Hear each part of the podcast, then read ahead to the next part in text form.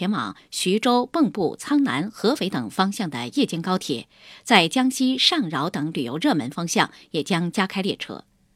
统计显示，调图之后，上海三大火车站每天将开行四百五十七对列车，比之前增加三十三对，其中近八成是高铁和动车。为此，铁路部门一方面缩减了部分南京方向的列车，腾出时刻；另一方面，也通过科学调配，提高列车的使用效率。近期呢，权威人士关于中国经济 L 型发展模式的分析，让很多人对于中国经济的未来产生了怀疑。而日前呢，第一财经独家采访了在华投资超过一百五十年的太古集团继承人施纳贝，他表示呢，看好内地市场，将继续保持对中国市场的投入。The soi Group remains completely committed to the Chinese market. Clearly, economic cycles go, go, up and down, and, and it is indeed the case that the rates of growth at the moment don't seem to be as good as they have been in recent years. But we have uh, many projects and investments going in China with which we shall continue, and there's no question of a suggestion that we would uh, reduce those significantly. 截至二零一五年底，太古集团在内地累计投资达人民币七百八十七亿元。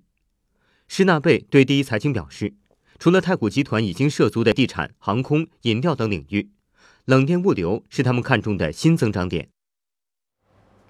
好，我们继续来关注国内方面。A 股上周后几个交易日维持低位震荡的态势，已经连续收出了四根周阴线。而上一次上证综指收出四根周阴线，还是去年七月的股灾期间。截至上周五收盘，沪指跌百分之零点三一，深成指跌百分之零点三八，两市全天成交三千四百七十一亿，继续缩量的同时创出了两个月的次低。上周四大指数尽数下跌，跌幅分别为百分之二点九六、百分之三点三八、百分之二点五二和百分之四点八八。另外，融资方面，截至五月十二号，两市融资余额合计是八千三百八十点四亿元，继续流出超过三十亿元，继续创出三月十八号以来。的新低，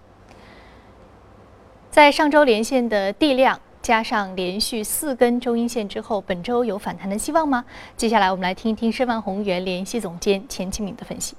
整个市场仍然是一个调整行情哈，那市场是交投非常清淡，由于三千点在此前盘整了两个月，所以已经成为短期的一个强阻力区，所以我们认为这个调整啊，总体上来讲恐怕还会有进一步下探。在两千六百三八到这个三千点之间吧。从点位来看，目前应该说还没有完全调整到位。上周市场上有关证监会叫停上市公司跨界定增的消息深受关注，涉及互联网金融、游戏、影视、虚拟现实四个行业。对此，证监会新闻发言人邓格在上周五举行的例行发布会上回应称，证监会会支持符合条件的上市公司再融资和并购重组，目前相关规定和政策没有任何变化。证监会积极支持符合条件的上市公司再融资和并购重组。以有效发挥资本市场服务实体经济的功能。今后若有修改或者调整，将通过正式渠道向社会公布。近日有媒体报道称，监管层可能暂停保本基金的注册。对此，邓格表示，目前保本基金的两种保本保障机制——连带责任担保方式和买断式担保方式的相关制度安排，与基金公司资本金制度不相匹配，存在潜在风险。监管部门将尽快弥补制度缺失。好，这里是正在直播的财经早班车。接着我们马上进入到的是财经万花筒，关注一下其他方面的消息。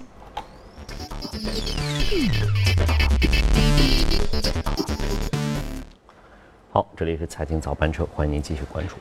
有人说呢，在 CES 展上最酷炫的可能是国外厂商的产品，那实际呢是不然的。您亲眼见过柔性可弯曲的屏幕吗？听说过自动跟着人跑的行李箱吗？那么在这一次 CES 展上，通通都能见到，而且他们全都出自国内厂商之手。来看一下此前记者发回的报道。在今天的 CES 展上呢，我可以看到很多的机器人，但这款机器人是我看到最实用的机器人。它是一个机器人的行李箱，就是在我走动的时候呢，它会慢慢的跟着我，而我不需要去花费力气去拖着它。我还听说它有一个非常智能的地方，就是当我离开它特别远，它会自动的上锁；如果我靠近它，它会自动的开锁，不用我费劲儿去打开它。而且这款行李箱有自动的 GPS 的一个定位，它丢在全世界。界任何的地方，只要有 3G，只要有 CDMA 的网络，我就可以随时随地的找到它。这款行李箱它主要的一个难点是在于如何在这么一个比较小的一个行李箱系统上面，要实现相当于是一套无人驾驶的自动跟随的这么一套技术。那我们可以看到，现在谷歌无人车，他们现在经历了漫长的研发时间，才会有上路的测试。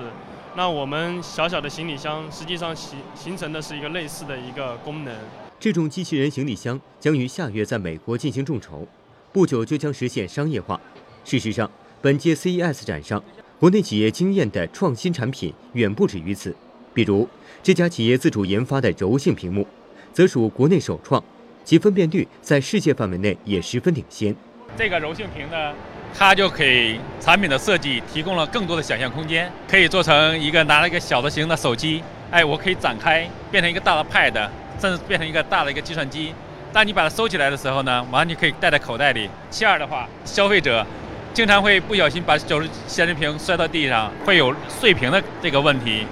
柔性了以后呢？你摔到地上也不会产生这个裂屏啊、碎屏这样损坏的问题。那我们的这个产品呢，也将很快和消费者面呃见面。过去十几年房地产市场的高速发展呢，那么电梯的这个需求量也是与日俱增的。但是随着楼市调控政策的出台，电梯行业也将面临着考验。在近日上海举行的2016中国国际电梯展上，不少企业表示，楼市调控对于电梯行业的影响非常直接。未来几年，电梯市场可能会呈现一个下降的趋势，市场竞争也将更加的激烈。因此，企业需要借助云技术等，加大研发产品创新。楼市调控对电梯市场产生的影响是非常直接的。我们觉得，在未来几年，电梯市场可能会呈现一个下降的趋势。我们觉得，我们应该把投资放在技术研发上面，同时，我们也不会放过任何一个可以收购的对象。一个是智能制造。一个是工匠精神，更重要的是利用互联网的云技术。记者了解到，奥蒂斯中国将会在上海建造全新的高约两百七十米的电梯测试塔。该项目将会用于开发新的电梯技术，让电梯效率更高、占地面积更小，也更加安全。与此同时，围绕安全、可靠、节能、环保的理念。各大参展商推出了一大批电梯安全创新型产品亮相本次展会，如上海圣蒂斯展出的防止电梯轿厢意外移动的装置，在安全方面进行了创新。好，这里是正在直播的财经早班车，也请您锁定第一财经。稍后呢，我们将会进入从华尔街到陆家嘴板块来关注全球市场和国际财经消息。即将到来的六月二十三号就将举行英国是否脱欧的公投了。那么在今天的节目当中，我们来为您分析一下目前脱欧公投的目前预备的进展，以及对于欧盟的影响，还有会对于中国经济带来什么样的影响。马上进入到今天的从华尔街到陆家嘴。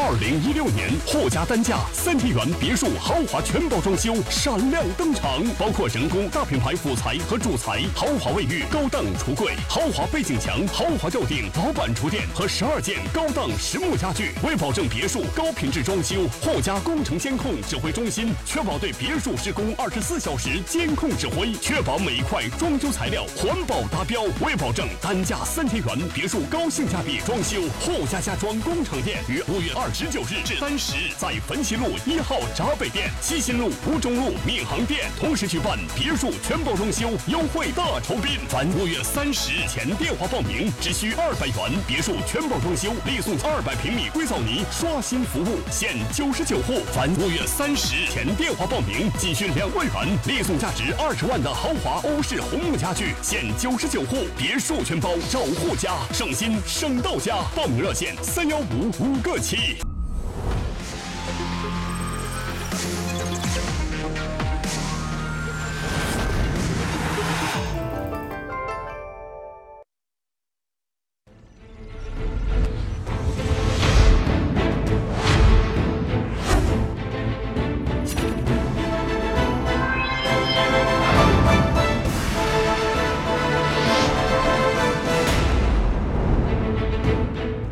华尔街到陆家嘴，我们首先来关注一下宏观方面。美国财政部部长雅各布卢近日警告称，货币战将伤及全球经济，并呼吁七国集团成员遵守此前的汇率政策的承诺，避免货币竞争性贬值。雅各布卢说，日本对于货币政策的依赖过多，应该更多的采取措施来刺激国内的需求，推进结构性改革，以提高经济效益。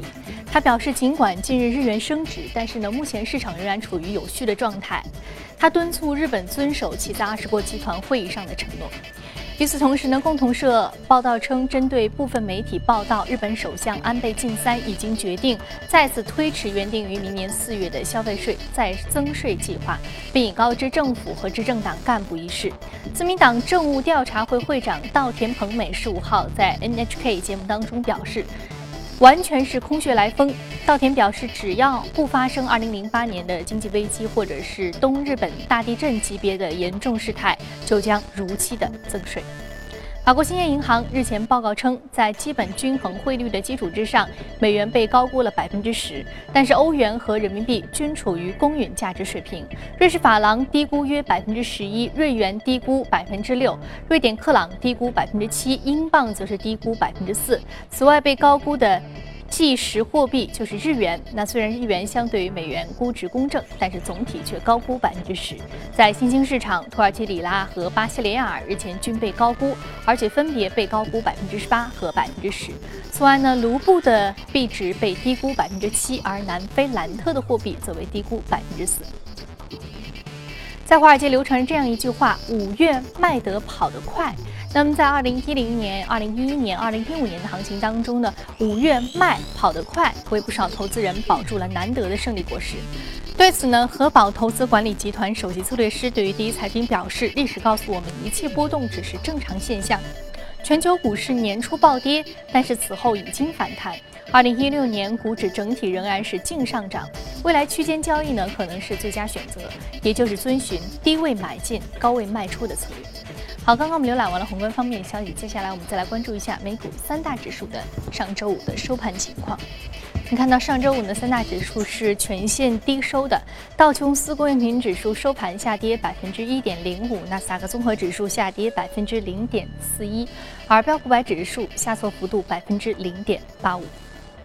好，接下来马上关注到第一财经驻纽约记者葛万收盘之后给我们发回的报道。早上，主持人，上周五多家百货业公司公布财报，继续延续当季百货业财报走软的趋势。平价百货 J.C.Penney 公布财报显示，每股亏损三十二美分，不过好于市场预测的每股三十八美分的亏损，营收不及预期。公司同时调降了全年的毛利率展望，股价下跌约百分之三。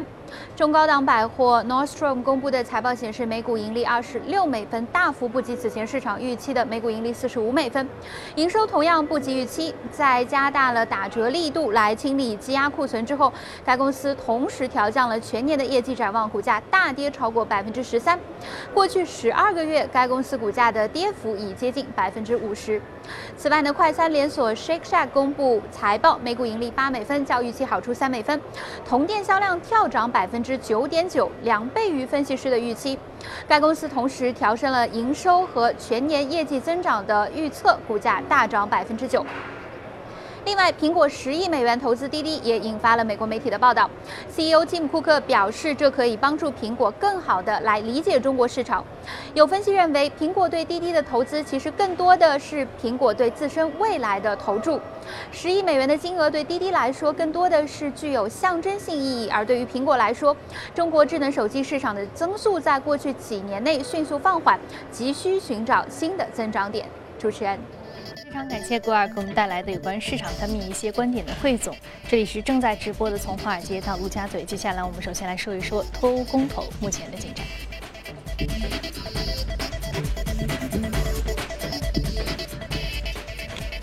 好，今天我们请到现场的嘉宾呢是来自于，呃，是马玉新女士。马女士，早晨好。好，嗯，我们首先来看一下目前国内对于英国脱欧公投啊。国内的民众，英国国内的民众，他有多少是赞成，多少是反对的？呃，现在同意的百分之三十八，不同意的百分之三十九，也就是，呃，民意这边的分歧还确实是比较的大。呃，从目前这种的诉求，我们看到的就是英国呃脱欧肯定是早晚的事情，但是短期上来说，因为有民意的分歧，因为有对它未来的经济所产生的一个呃，特别是短期的这种不确定性，所以呃，应该更多的现在是呃想从这个公投的过程当中，或者是这种博弈的过程当中去争取更大的利益和未来话语权的这样一个增加。嗯，所以从这个角度上来说，呃，我们看待这个问题就是可以，一个是说长远上会对英国带来什么，那么短期又会对英国产生什么样的不利的这样的一个影响。从这个角度上，我们可以去进行更细的、更。多的这样的一个阐述，嗯嗯，所以说您刚刚说到一个重要的话语权的博弈，就是如果说啊这一次英国脱欧公投最终没有能够成型，但是在这个博这个这个事情的过程当中，已经从欧盟内部争取到了一些话语权。对，因为现在可以认为英国和欧盟始终是一个不格呃格格不入或者说不合拍的这样的一种状态的持续的存在，因为当时也就是近半个世纪之前，英国。加入欧盟也是基于当时经济的不得已。那么加入之后，他一直是坚持自己的一个主权的独立，特别是在政治层面上，在货币的这种层面上，呃，一直是非常非常的坚持。但是对于欧盟来说呢，因为呃，欧债危机发生之后，特别是在政治层面和社会层面上，政治的统一和现在这种大量的移民和难民的这种就是泥潭深陷的这种状态下，它更多的是需要生存下去。所以呢，基于这种诉求和英国诉求的，呃，这种明显的不合拍，那么英国脱欧肯定是早早晚晚的事情。但是，呃，应该说，不管是英国的高层、英国的央行以及他的呃现在的首相，都提出来，如果脱欧可能短期会面临一个失去的十年。央行也提出了对于金融层面上一个非常大的不稳定的这种担忧。所以，呃，基于这种层面上，我们看到的就是说，一旦英国真正的确确实实脱欧之后，短期确确实实，比如说在货币的层面上，我们看到的就是，它今年以来一直是出出现一个贬值的状态，已经是贬值了百分之七左右。如果脱欧之后，应该是会持续的进一步的呃呈现出一个贬值的这种走势。再有在贸易层面上，我们知道。欧盟是英国的最大的贸易伙伴，每年有四千亿英镑的这样的一个贸易的往来。一旦脱欧，肯定就是高的非常非常高的这些关税的面对，比如像牛奶的这种进口和出口，可能就会面临百分之五十五的这种关税，而且有三百万个呃工作岗位可能会面临非常大的这种冲击。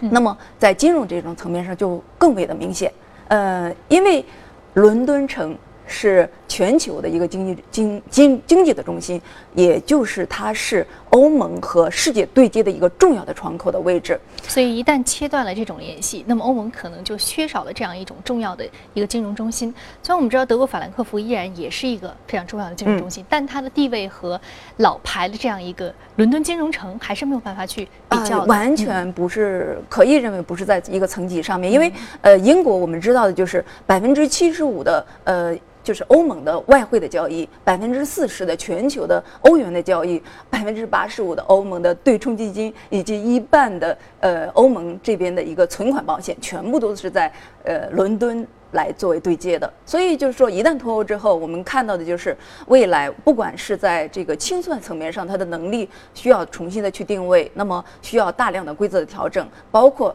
呃，欧盟和它之间这种对接的门槛肯定发生变化。那么，能不能快速的去呃改变这种规则，形成对接，肯定不是一一天两天能完成的。这样一来，可能短期在金融层面上，特别是在这个交易层面上，肯定会对它产生比较大的这种冲击，可能会涉及到一百七十亿英镑，也就是多达两百五十亿美元的这样的一个短期的损失可能会存在。嗯，那我们再来看一下对于中国的影响。嗯，中国和英国之间有很多的这个经贸往来，尤其是离岸人民币中心的建设、人民币国际化的推进。嗯那刚刚说，如果我们假设一下，呃，假如脱欧公投最终使得英国脱离欧盟，成为这个一个欧盟之外的一个独立国家，那么，呃，会使得这样离岸人民币中心的建设会产生一个什么样的影响？同时呢，包括像货轮通，啊，我们看到这样的一个经济体量的流动性，是不是最终会使得啊我们所预期的效果大打折扣呢？呃，我认为这个只也只是短期的，就跟呃刚才提到的，对于呃呃呃英国的自己自身的影响，也只是一个阶段性的这种影响。如果从一个长期上来说，咱们单说英国，它作为一个老牌的资本主义国家，向来在历史的转折点上是政治正确。选择的方向的正确，所以他现在在逐步的加强和中国的合作。那么未来风雨之后再见彩虹，我认为一定是可以见得到的。那么拿英国目前的这种处境和呃未来中国所面临的层面上，其实有类似的这样的一个种影响。那么短期应该说，英国脱欧之后，确确实实在离岸人民币中心在欧盟的影响上有一定的这种不利的这种呃。偏偏负面的这种影响存在，但是我们要看到的就是离岸中心的建设，我们未来所面向的其实更多的是基于英国作为一个老牌国家，它辐射开的，比如它前期的一些殖民地的这样一些国家，也就是说非欧盟的这样的一些国家的影响。所以，呃，基于这样的一个层面，所以我们对它的不利的影响可以看得相对的比较淡一点。特别是应该说，呃，最近这些年以来，随着英呃英国呃对于世界的格局的自己的这种认知，也也就是说，它其实看得更为客观的这种世界格局的变化。呃，未来中国在世界经济层面上一定是有更大更多的话语权的存在。所以呢，这些年其实英国在越来越加强和中国的合作，比如说在亚投行以及相应的一系列的这种经济层面上，呃，刚才提到的离岸人民中心的建设，以及比如说它进口了中国的呃一些核反应堆，就是这些呃方方面面从贸易也好，从经济层面上都在加强，特别呃越来越多的这种密切的合作。所以呢，呃，未来呃相互之间这种依托和。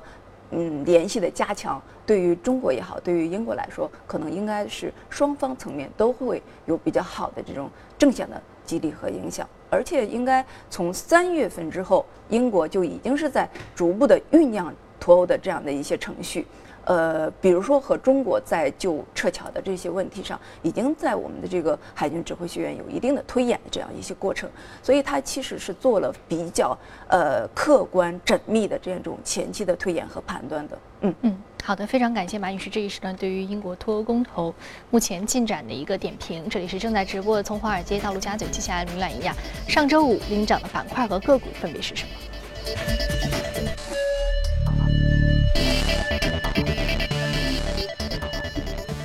好，我们首先看到的是来自于制药板块、健康医疗、生物科技、半导体的相关的一些板块的个股是领涨的。好，今天我们要说的是制药板块的一只个股上涨幅度百分之十九点五一，目前的价格是零点四九美元每股。嗯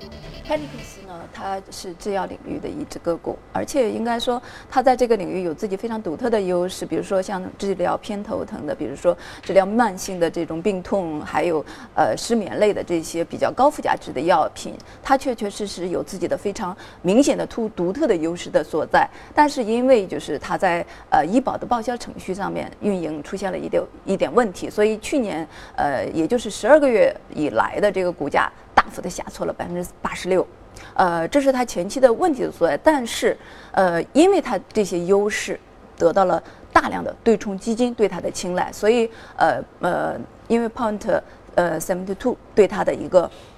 百分之五点八股权的购买收购，那么这件事情呃推出来。表现出来，给它一个在股价层面上的非常明显的异动。呃，其实就是说，除了这家对冲基金之外，我们还知道的像斯托恩、呃潘，还有呃像 Brand Fan，都它都都对对它有一定的这个股权的增持，大概应该是分别是在百分之六点一和百分之十。所以综合来看，因为对冲基金对它的未来的这种业绩的看好，包括对它未来盈利区间的扩大，呃，都是这只个股确确实实在未来会有比较好的这种呃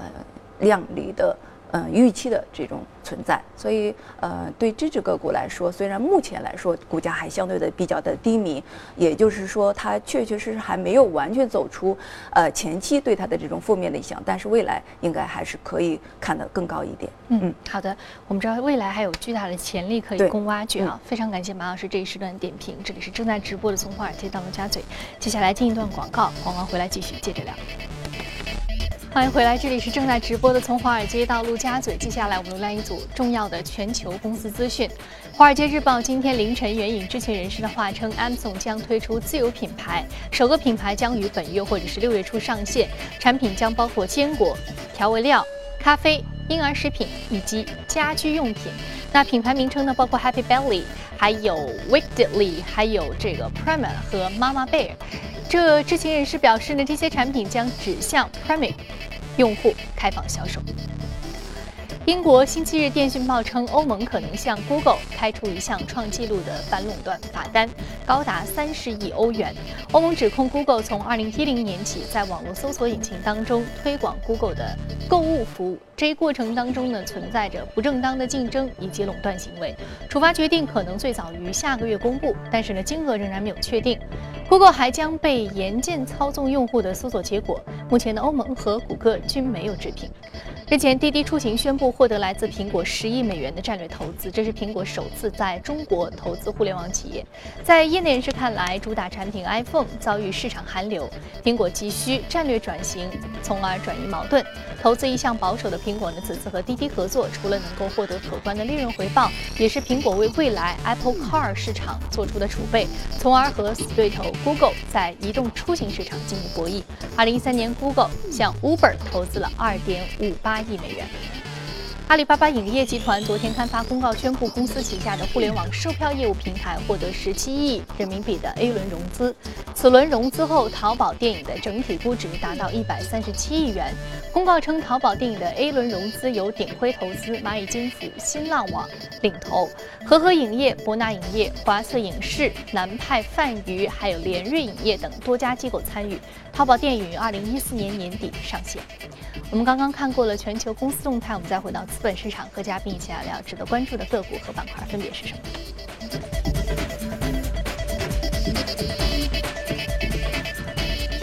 我们首先要说的是这个迪亚吉欧，是饮料板块的一只个股，下跌幅度百分之零点六二。那另外呢，我们要说到的是这个海科航空，是航天板块的一只个股。上涨幅度百分之零点七五。我们先来说到的是迪亚吉欧。迪亚吉欧呢是非常重要的一个在全球包括供应白酒、啤酒还有葡萄酒的酒类的一个重要的生产商，而且它还有其他的一些组合，嗯，产业链延伸的比较广。对，我们知道它的像比如说它的品牌，呃，像那个呃伏特加也好，或者是一些呃这里呃威士忌也好，呃，因为在国际上层面上。呃，这种洋酒的白酒，因为因为国内是叫白酒，那么在国外我们统称一般叫做洋酒嘛。洋酒在国际上应该是属于很大众的这样的一个消费品，呃，也就是它的呃净利润率并不是特别的高，但是呢普及程度非常的高，因为呃白酒这块在国际它的消费的这种。呃，氛围上是一个很群体性的东西，也就是像在夜店呀、酒吧呀，呃，大家消费的就会比较的多。但是它同时又有一个文化传承的东西。你就比如说在国际上，呃，大家可能关注到的就是说我的从众啊，我我我我别人喝，那我也就会去喝这样的一些东西。嗯，对对，就像思密加这个伏特加，还有呃，最近呃这个伏呃威士忌这样子，它是属于就是这个品牌旗下的，会有一个呃在全球范围内，它是排名第一和第三的烈这样一个烈性酒。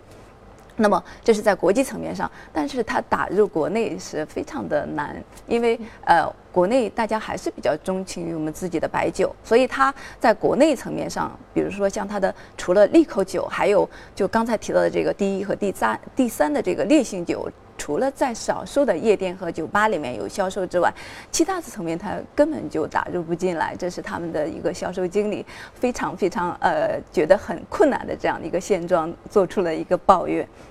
所以，呃，未来我们看到就是说，呃，和 A 股相比，和国内的这个市场相比，那么美股它确确实实虽然毛利率也并不是特别的低，像这只个股能够达到 百分之六十左右，但是和国内的白酒相比，那就不是能够同日而语的，因为像我们自己的呃茅台是。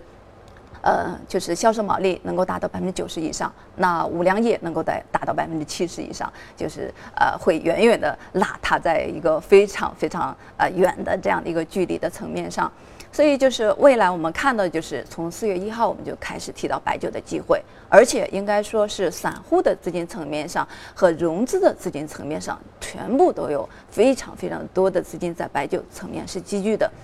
因为目前的市场是一个继续的延续震荡的这种格局，短期可能还会有这样的一个反复，但是呢，像这种周期性的还有。大消费类的这样一些有资金关注的品种，确确实实在未来是值得关注到它在 A 股层面上，在国内这种层面上非常独特的这种机会的存在。嗯，那好，我们再来看到另外一只个股，另外一只个股是这个，呃。是算是这个航空板块的一只个股，我们知道是这个 HICO Corporation，对啊，是美国航空以及国防公司。那其主要经营的是这个喷气式飞机啊，还有包括一些引擎和客机组件的一些替换啊，和我们知道的波音。或者是空客，或者说我们更说军工领域的洛克希德马丁可能不太一样，它还有一些小的零部件的一些提供。对，像它的这种零部件都占到它的这个主要营收的百分之六十九以上，也就是占大头的。那么其实去年的时候，总体上包括这家公司在内，这种航空啊和国防防务这块的领域的结合的，呃，应该说业绩的表现都不错。像这家公司去年的业绩是增长了接近百分之十，今年一季度有呃比较高的达到了百分之十三。呃，因为我们知道，在国际层面上，呃，这些公司呢，它是非常注重，呃，我的股价和我的估值的匹配的，而且它也非常注重跟国防，也就是政府买单的这样子的一些，呃，收益的领域的结合，所以。呃，除了这家公司之外，我们想知道的一些特利泰利斯之类的这样的一些公司，它比如说像卡塔尔对它的进口，印度对它的进口，一些呃相应的这些国家进口它的一些阵风的这种战斗机也好，俄罗斯进口它的一些舰船也好，都对它的这种营收产生非常大的这种叠加效应。其他的呃一系列的公司也是有类似的这样的一种表现，所以总体上去年的他们的这种营收确确实实是比较的不错。那么 A 股这个层面上，我们这样。的一些公司肯定也有这样的一些合作，但是我们可以同时看到的就是。在我们自己的这种油价处于低位的时候，航空和机场服务会有一个产业链上非常明显的受益的层面，这是我们关注航空和机场服务的这个主因所在。嗯嗯，好的，非常感谢马老师这一时段精彩的点评。这里是正在直播从华尔街到陆家嘴，今天播出的内容你可以通过我们的官方微信公众号“第一财经资讯”查看。另外，你有什么样的意见和建议，可以通过微信留言。此外，您还可以到荔枝和喜马拉雅电台搜索“第一财经”进行收听。另外呢，第一财经网站全新改版上线。更多的财经资讯视频，请登录一财 .com。好，节目的最后，我们来关注一件有意思的事儿。当地时间呢？好，那接下来呢？我们稍后八点钟的时间将继续来关注到的是国内方面。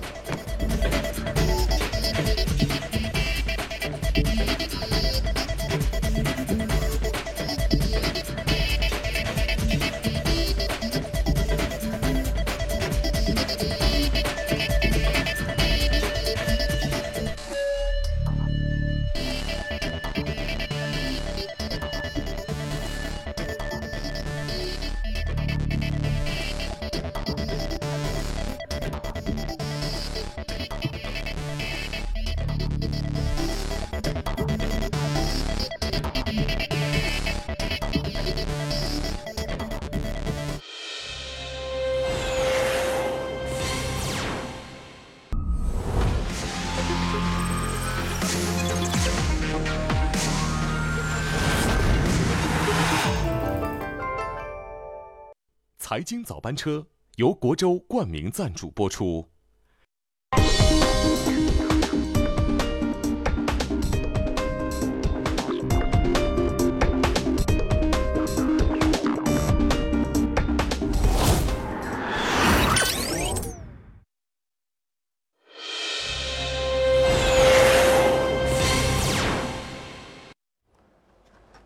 各位早上好。欢迎您继续关注财经早班车，我是李欣，在上海向您问候。我们首先来了解一组要闻。国家统计局最新的数据显示，中国四月工业增加值、社会消费品零售总额以及一到四月固定资产投资同比增速全线回落，仅房地产一枝独秀。分析人士表示呢，短期来看，二季度经济有望继续企稳，但三四季度经济增速回调压力较大。具体来看。四月规模以上工业增加值同比增百分之六，不及预期的百分之六点五；也低于前值百分之六点八。四月社会消费品零售总额同比增百分之十点一，预期百分之十点六，前值百分之十点五。一到四月城镇固定资产投资同比增百分之十点五，预期百分之十一，前值百分之十点七。而与此同时，一到四月，全国房地产开发投资同比增百分之七点二，创一年新高。商品房销售额同比增百分之五十五点九，均高于前值。申万宏源首席宏观分析师李慧勇认为，未来政策还是要保持连续性和稳定性，经济增长才能保持平稳。另一方面，这也说明只有民间投资能启动，民间投资占比有所提升，才能够说明中国经济真正的复苏。今年经济保持百分之六点七左右的增长是能够实现的。但如果认为经济形势不错，甚至可以提前退出守底线政策等，那么今年经济可能会出现前高后低、总体回落的态势。光大证券首席经济学家徐高预计，二季度 GDP 增速会高于一季度。银河证券首席经济学家潘向东预计，二季度经济继续维持短期企稳态势，三四季度下行压力仍然较大，经济运行料反复震荡磨底。三四季度至明年的经济下行风险不可忽视。尽管四月主要宏观数据普遍回落，但是诸多的细分数据也传递出一个积极的信号：新旧动能加速转换的特征更为明显。一个最直接的证据来自工业内部结构的对比。四月重点化解过剩产能的钢铁、煤炭行业生产都出现了负增长，而同期高技术产业则继续保持近百分之十的增长，远高于百分之六的工业平均增速。此外呢，部分符合消费升级方向的新兴产品，无论是在生产方面还是消费方面，都保持了快速增长。这其中最引人关注的是新能源汽车。四月呢，新能源汽车生产增长近一点四倍，而销售增长则超过一点九倍。尽管四月投资、消费和工业增加值等指标纷纷回落，但分显示表示对经济走势不必过多的担心。近期政策释放出结构调整信号，也是建立在经济表现大致稳定的基础之上。未来政策重心将重回结构性改革。另外，财政部数据显示，四月全国一般公共预算收入是一万五千五百二十三亿，同比增长百分之十四点四。其中呢，中央一般公共预算收入六千四百四十三亿，同比增长百分之二点四；地方一般公共预算本级收入九千零八十亿，同比增长百分之二十四点七。另外呢，央行数据显示，四月新增信贷和 M2 增速明显下滑。具体来看，四月新增人民币贷款五千五百五十六亿，同比少增了一千五百二十三亿，贷款需求整体低迷。那对于四月金融各项数据都比一季度月均水平明显回落，中国社科院学部委员李阳在接受记者采访时分析称，这反映了 GDP 增长放缓的事实。因为 M2 它有相当多的是派生的，啊，相当派生的，也就是说。是整个我们这个货币供应的机制和实体经济活动互相这个促进啊，互相响应而产生的结果，所以它必然就反映的确实是经济增长进一步放缓的这样一个事实。此外，四月数据超预期大跌，是否意味着货币预期收紧？未来将强力去杠杆？李阳认为，需求稳定仍然是推进供给侧改革的基础，预计未来杠杆率不会降低。那么我们恐怕应当这样看，呃，我们确定的基本政策就是要保持需求适当的增长，加大供应侧和结构性改革，对吧？我们是是是这样说的，因此呢，可以预计，呃，杠杆率不会降低。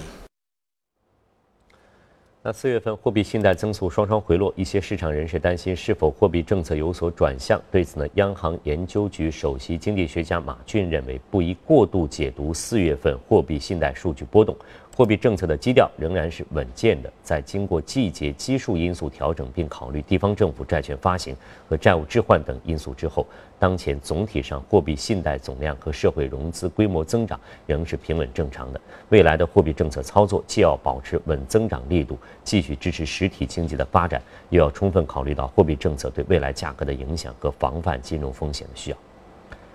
中国社科院日前发布了《二零一六年中国支付清算发展报告》。报告指出，当前我国支付系统在经济社会中的地位不断提升，然而，在快速发展的同时，支付清算系统正面临效率与风险的权衡问题。根据报告内容，二零一五年我国支付系统共处理支付业务四百六十九点四八亿笔，金额四千三百八十三点一六万亿元，是二零一五年全年 GDP 总量的六十四点七七倍。而在支付系统快速发展的过程中，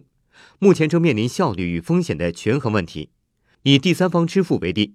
其运转依托于网络。支付账户上储存的大量客户个人信息、支付信息、交易信息暴露于网络之中。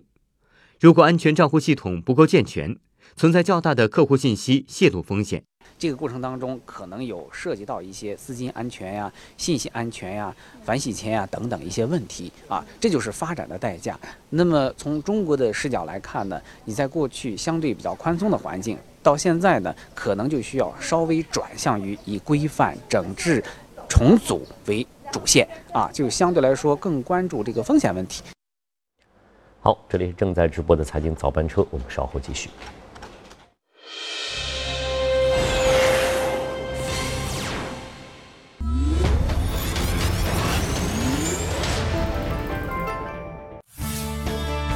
嗨，认识我吗？更专业的我，发动五百多名记者为你独家播报。更懂你的我，用全新酷炫界面为你带来阅读惊喜。更及时的我，七乘二十四小时全方位向你直播。我是第一财经客户端，专业懂你及时，扫我扫我。清晨七点，我们从这里出发。早间关注，聚焦资本市场最热话题。从华尔街到陆家嘴，资深专家带来独家分析。联动美股与 A 股市场，财经述说解读数字背后的财经话题，市场指南针多维度预判当天市场交易。清晨两小时，财富一整天。财经早班车由国州冠名赞助播出。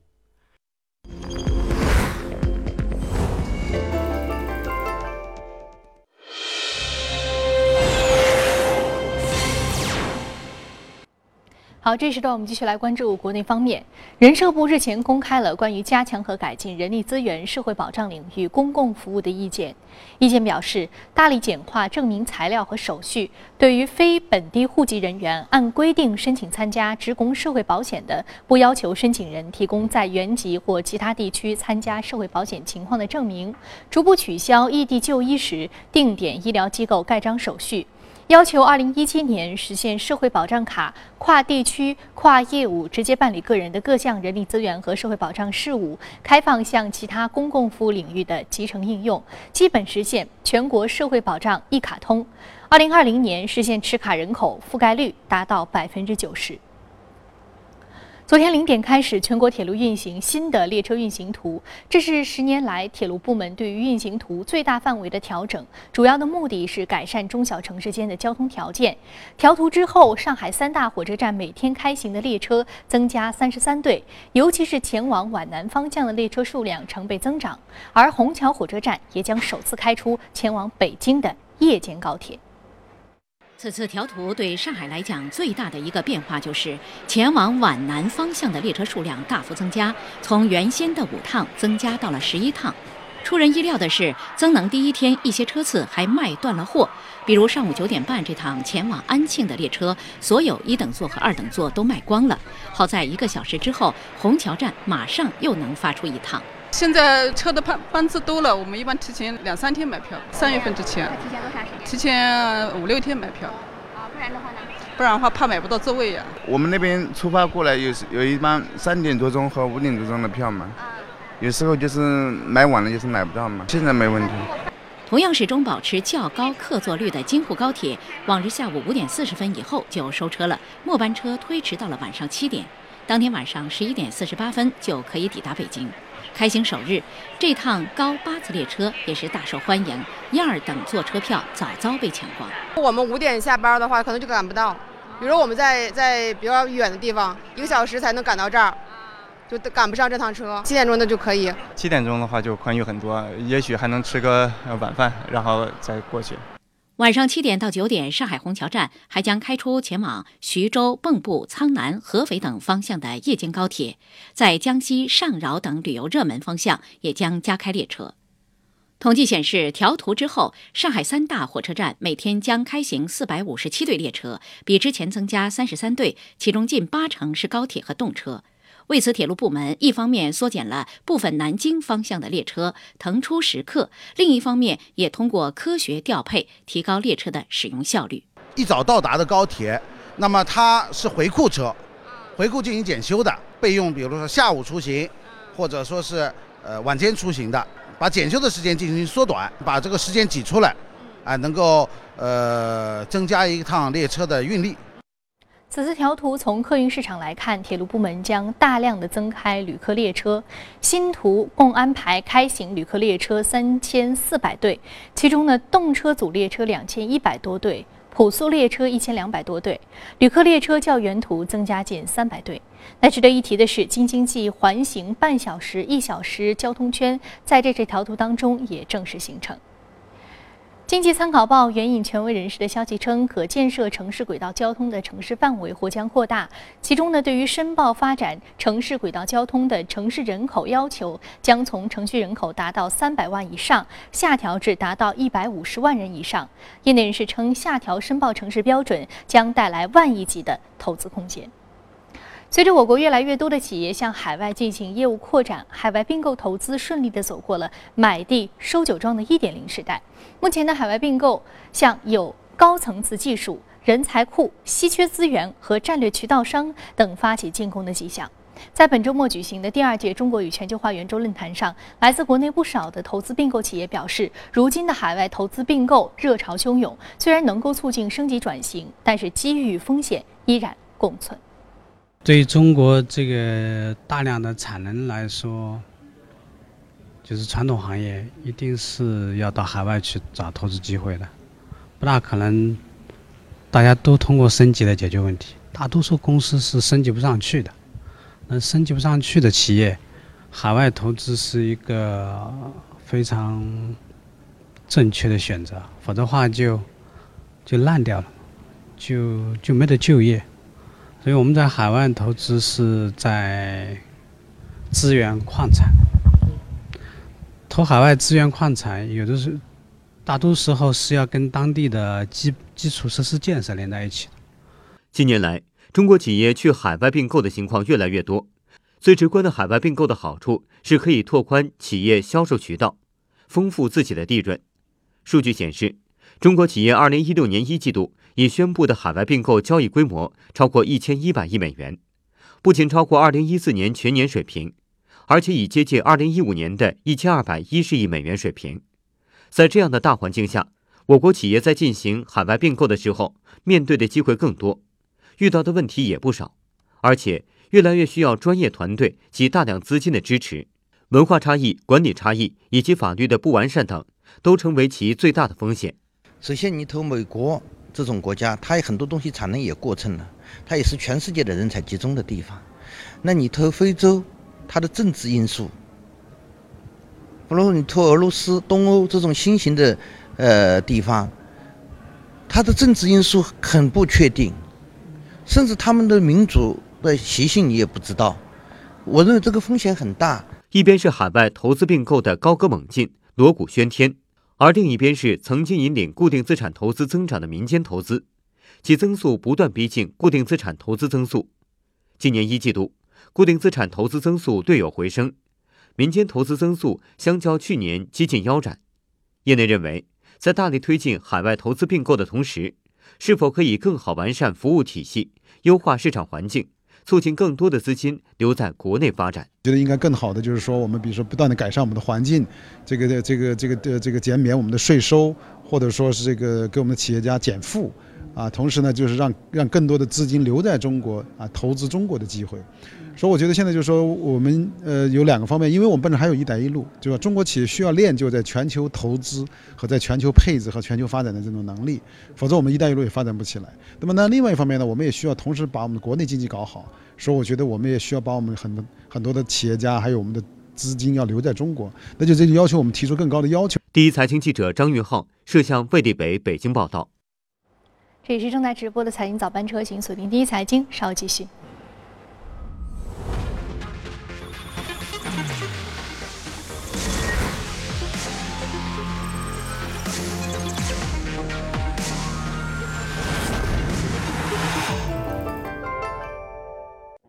三两拨千斤，轻松学财经，闻所未闻的财经视角，劲爆眼球的经济知识，喜欢益智类的大侠们可以实时互动答题，同步一起嗨，哈雷彗星撞地球，脑洞大开，笑笑别人也被别人笑笑。五月十五号起，每周日晚七点，打酱油的都过来。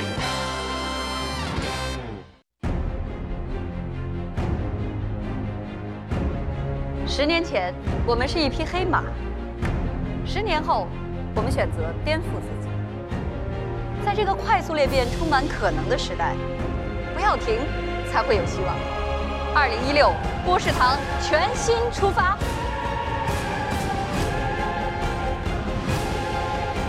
四月九日起，每周六晚十点，波士堂全新播出。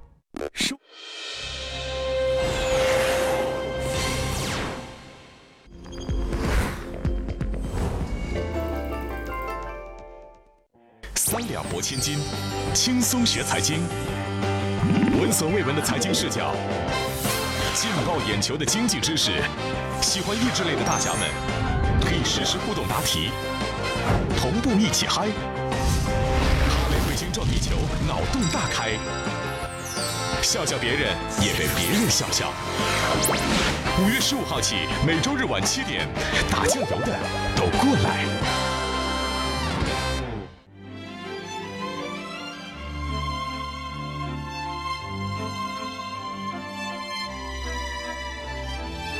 跨越三个世纪的经典，老凤祥。大家都做股票了，可是排队长、佣金高、选股难，怎么办呢？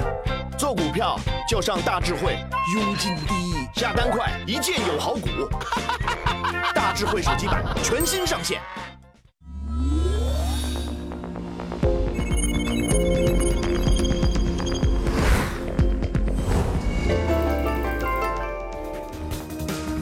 大数据时代，用数字说话，欢迎各位走入我们今天的说说财经。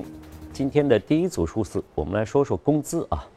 这个是国家统计局，它近日分三组发布了二零一五年我国城镇就业人员的平均的这个工资的情况。那么其中呢，非私营单位的就业人员。年平均的工资是在呃六万两千零二十九，一个稳定增长态势。那么也预计呢，今年全年的旅游直接投资将会达到一点二五万亿，而到了二零二零年，实现旅游投资总额要比二零一五年翻一番，达到两万亿。好，说完了今天的数据之后，我们将会继续来了解市场方面的消息。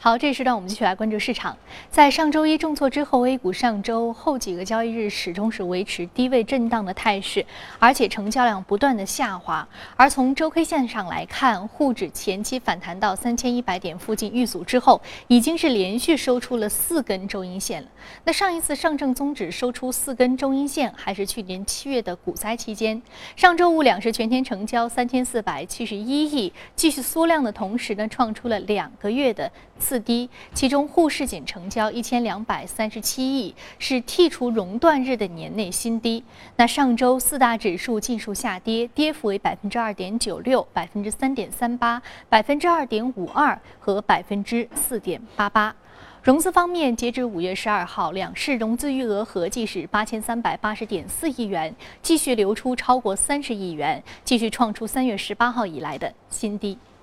从历史数据来看，自2009年以来，沪指一共出现过十四周线四连阴，前九次周线四连阴出现后一周出现上涨的次数为五次，无明显规律特征。再从资金流向方面来看，近四周沪深两市合计净流出资金超过五千三百一十七亿元，近两周均有超过千亿的资金出逃，各周净流出的资金依次分别为两千两百九十六亿元、八百二十三亿元、一千零四亿元和一千一百九十三亿元，资金流出现象依然没有出现明显的衰退。具体到上周资金流向情况。防御型行业成为吸金主力，高贝塔值的计算机等行业惨遭抛弃。资金流出最多的计算机行业净流出一百一十一亿元，位居首位；化工行业也流出超过百亿元，为一百零三亿元，位居次席。此外，机械设备、非银金融等两个行业均流出超过九十亿元，分列第三和第四位。从概念板块来看，锂电池概念又一次成为吸金绝对主力。以上周资金流向数据看，排名吸金榜第一位的就是锂电概念股，众和股份一周吸金六点六亿元，位居榜首。此外，格林美、赣锋锂业、当升科技、沧州明珠等个股吸金也超过亿元，分别为三点三亿元、二点六亿元、一点三亿元和一点二亿元。食品饮料、农林牧渔等防御型概念板块同样是吸金大户，伊利股份。大北农等个股吸金均超过五亿元，位列吸金榜第二、第三位。根据统计，截至五月十三号收盘，两市共六百零一只个股流通市值低于三十亿元，其中呢二百七十只个股流通市值不足二十亿元。总市值方面，两市共有八百一十四只个股总的市值低于五十亿元，其中一百一十一只个股总市值不足三十亿元。那具体来看，目前两市流通市值最小的前三只股票分别为世嘉科技四点九七亿元、金冠电器六点二二亿元、山顶设计七点二九亿元，总市值最。最小的前三只股票分别为世嘉科技十九点八六亿元、科隆金化二十点一九亿元、天龙光电二十一点五四亿元。上周连线的地量加上连续四周的周阴线，本周是否有望反弹呢？对此，申万宏源联系总监钱启敏的观点值得我们去聆听。整个市场仍然是一个调整行情哈，那市场是交投非常清淡。由于三千点在此前盘整了两个月，所以已经成为短期的一个强阻力区。所以我们认为这个调整啊，总体上来讲恐怕还会有进一步下探，在两千六百三八到这个三千点之间吧。从点位来看，目前应该说还没有完全